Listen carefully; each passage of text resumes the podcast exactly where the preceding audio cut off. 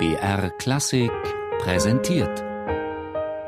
Starke Stücke, Meisterwerke der Musik. Immer samstags um 17 Uhr auf BR Klassik.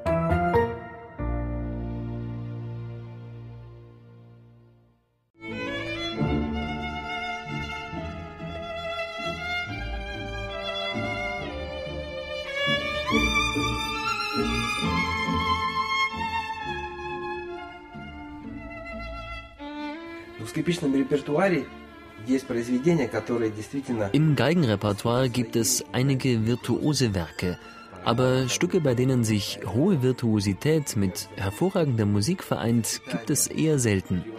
Und genau ein solches Stück ist die Symphonie Espagnole von Lalo.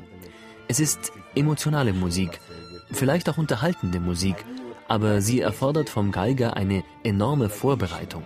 Denn allein von der Anzahl der Noten her wäre das Werk sicher auf Platz 1. Für den russischen Geiger Vadim Repin ist die Symphonie Espagnole von Edouard Lalo sein Lieblingsstück. Er hat es oft im Konzert gespielt und auch auf CD aufgenommen. Mag es Zufall sein oder ein Wink des Schicksals, bei dieser Aufnahme spielt Vadim Repin auf derselben Stradivari mit dem Namen Ruby, auf der der große Geiger Pablo de Sarasate das Werk in Paris uraufgeführt hat.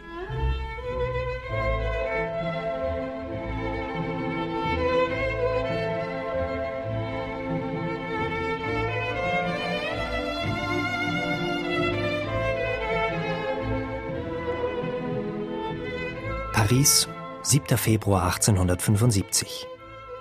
Der 52-jährige Edouard Lalo ist aufgeregt. Heute Abend wird bei der Société Nationale, einer Fördergesellschaft für neue französische Musik, seine Symphonie Espagnole uraufgeführt. Wird das Werk sein lang ersehnter Erfolg? Trotz seiner 52 Jahre und einer beachtlichen Anzahl von Kompositionen ist Edouard Lalo kein bekannter Komponist in Frankreich. Oft grübelt er, ob sein Vater vielleicht doch recht hatte, als er seiner Berufswahl ablehnend gegenüberstand. Offizier sollte der junge Edouard werden, wie alle Männer in seiner Familie. Als der Sohn sich jedoch der Musik zuwandte und nach Paris zog, um am dortigen Konservatorium Geige und Komposition zu studieren, strich der Vater jegliche Unterstützung. Fortan musste sich Lalo seinen Lebensunterhalt als Geiger und Geigenlehrer verdienen. Mit seinen frühen Kompositionen, hauptsächlich Kammermusikwerken, hatte er wenig Erfolg. Erst in den 1870er Jahren gelang es ihm, als Komponist auf sich aufmerksam zu machen.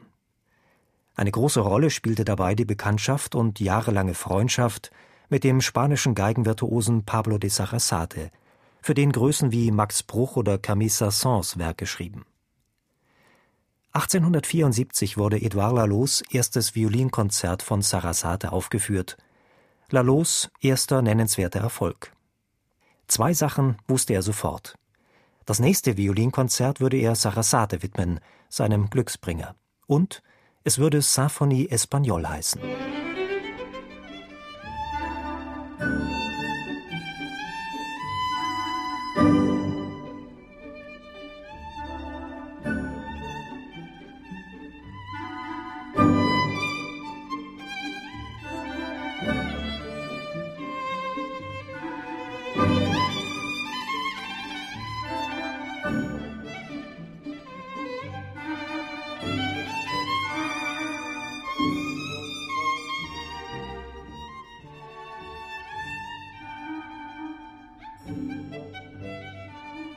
Die Wahl der spanischen Thematik war bei Lalo keinesfalls zufällig.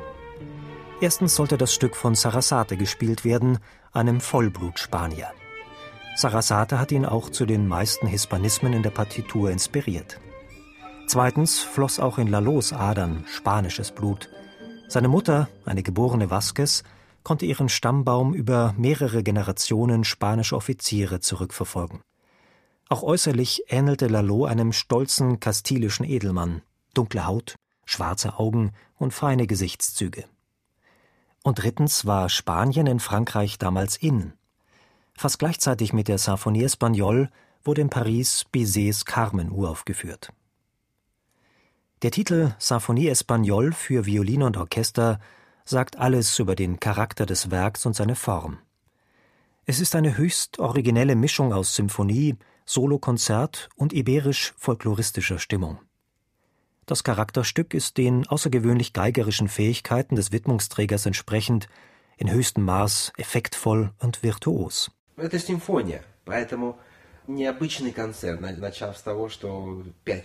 Es ist ein ungewöhnliches Konzert, weil es eigentlich eine Symphonie ist. Und diese besteht aus fünf Sätzen. Zwei davon heißen Intermezzo, das bedeutet Erholungspause.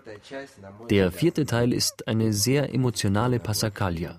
Es klingt wie ein Trauerzug, eine unglaublich tragische Musik und doch mit Elementen einer Hoffnung.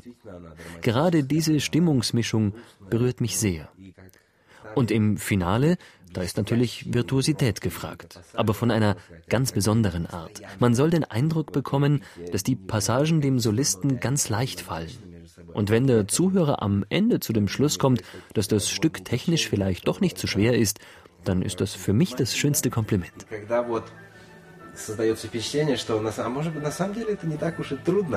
то это, на мой взгляд, как бы вот лучший комплимент.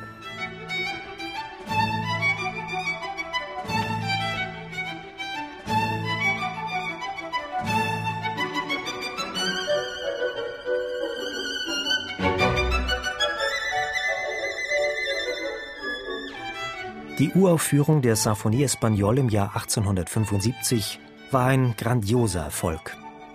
Die verwöhnten Pariser Zuhörer liebten sofort die frischen, funkelnden Melodien. Dieses Werk wurde das erste prominente Beispiel für die Spanienbegeisterung in Frankreich, deren Tradition sich fortsetzen sollte, über Chabriers populäre Orchesterrhapsodie España bis zu Debussys Iberia und Ravels Rhapsodie Espagnole. Obwohl Edouard Lalo noch zwei weitere Violinkonzerte, ein Cellokonzert, das Ballett Namuna und die Oper Le Roi Dix komponierte, haben diese Werke nie die Popularität seiner Symphonie Espagnole erreicht. Edouard Lalo galt und gilt als der Autor eines Werkes, aber eines, das weltberühmt wurde.